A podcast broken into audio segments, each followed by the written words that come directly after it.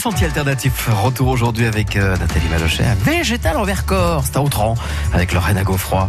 Lorraine qui a une pépinière donc, elle cultive euh, pour sa clientèle des plantes de légumes, des fleurs, quelques arbres euh, fruitiers. Elle pratique aussi l'agroécologie.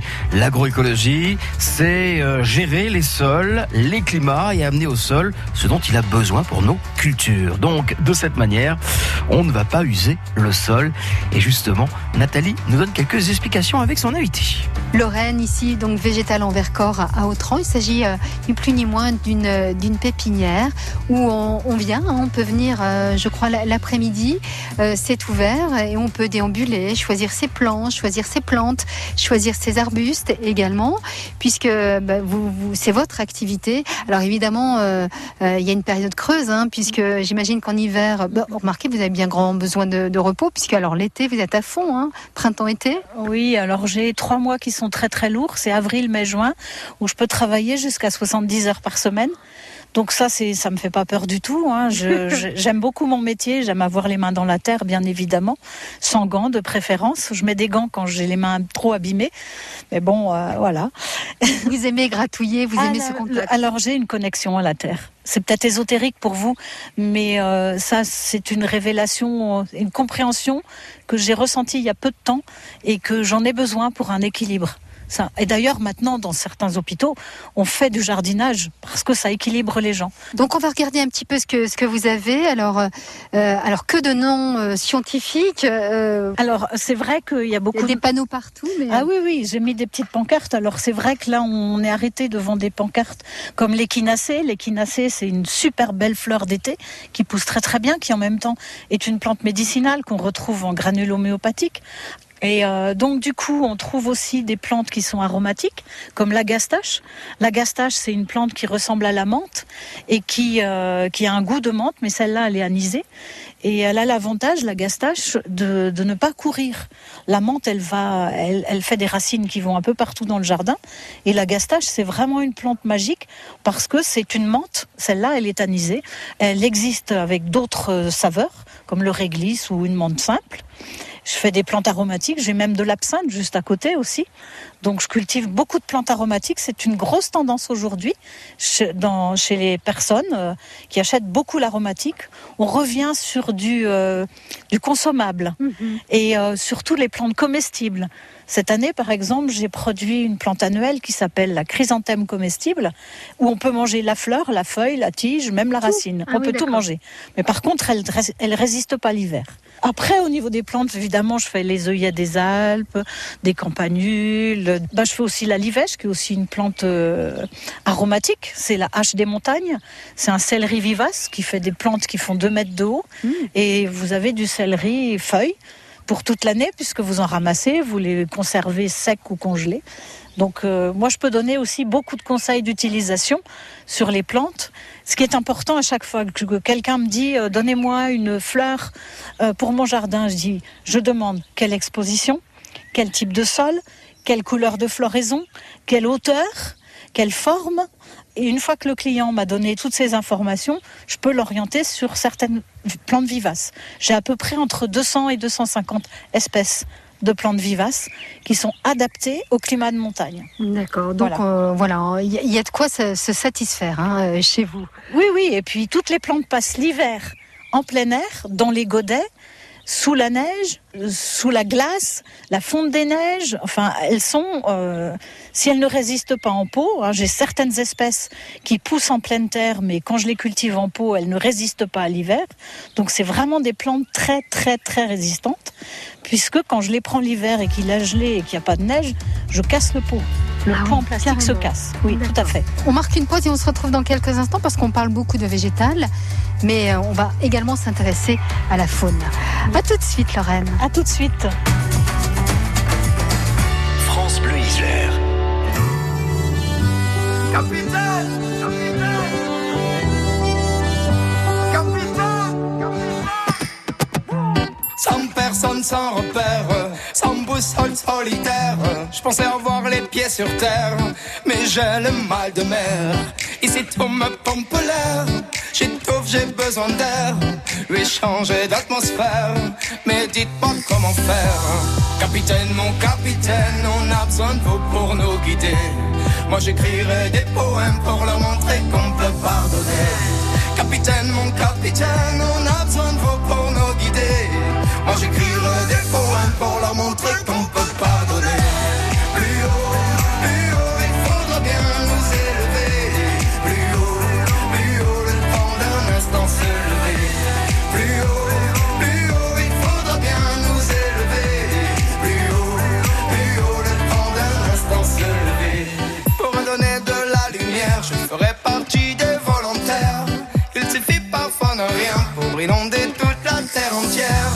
Au-delà de nos différences, au-delà de tout commentaire, que l'on soit né ici en France ou à l'autre bout de l'hémisphère. Capitaine, mon capitaine, on a besoin de vous pour nous guider. Moi j'écrirai des poèmes pour leur montrer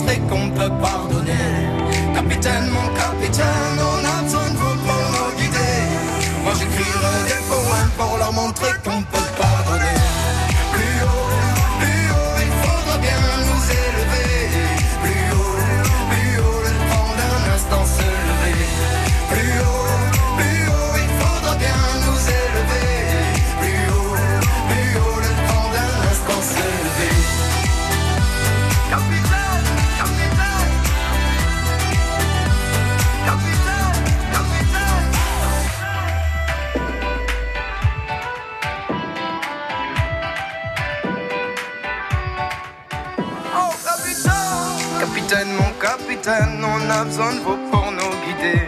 Moi j'écrirai des poèmes pour leur montrer qu'on peut pardonner. Capitaine, mon capitaine, on a besoin de vous pour nous guider. Moi j'écrirai des poèmes pour leur montrer qu'on peut pardonner.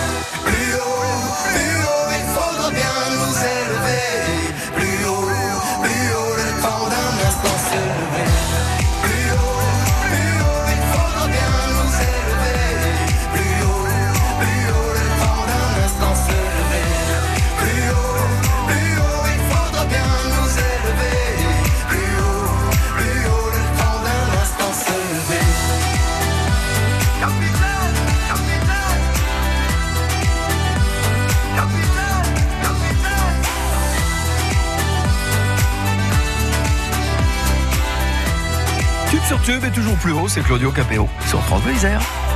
2h44, les sentiers alternatifs, bien sûr. On, reste, on y est bien hein, dans cette pépinière. On est à Végétal en Vercors, toujours à Autran avec Lorraine. Lorraine, donc euh, à Gaufroy. Lorraine qui a cette pépinière où elle cultive donc pour sa clientèle des plants de légumes, euh, des fleurs, quelques arbres fruitiers également. Une pépinière où elle cultive des plants euh, pratiques.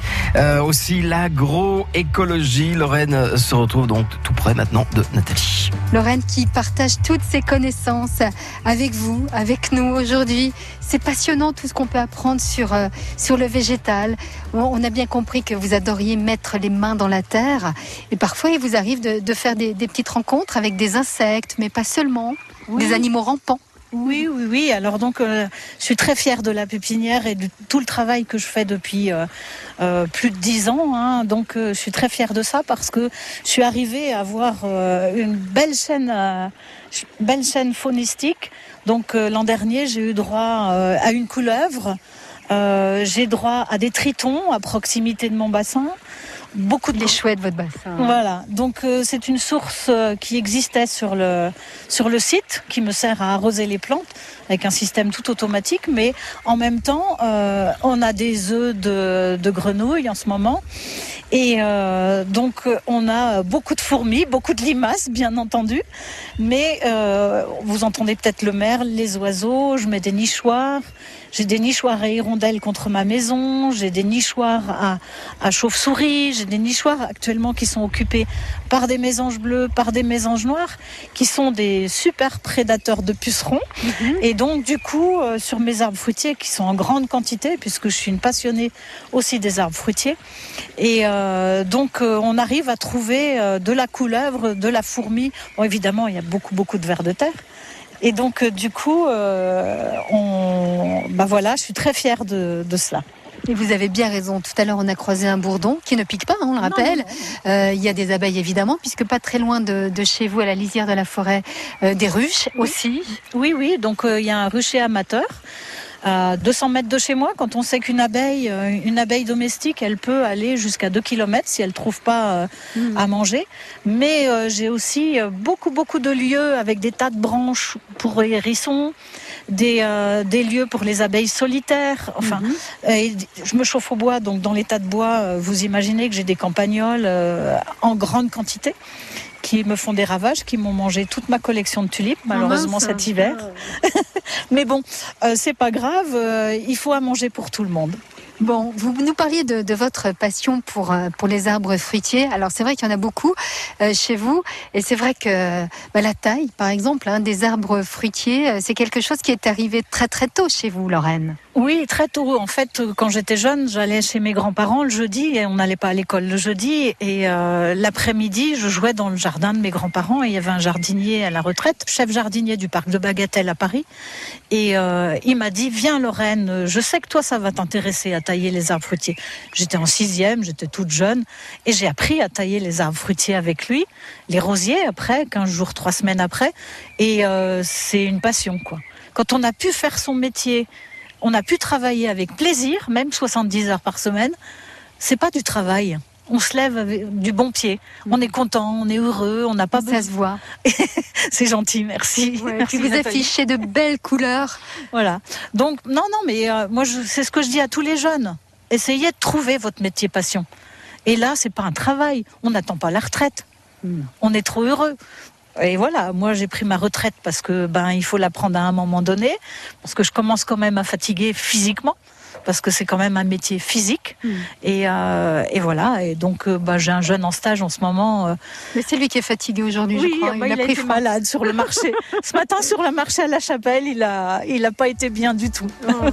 bon, en tout cas, on a passé un agréable moment avec vous aujourd'hui, Lorraine. On le rappelle, végétal en Vercors, ici à Autran.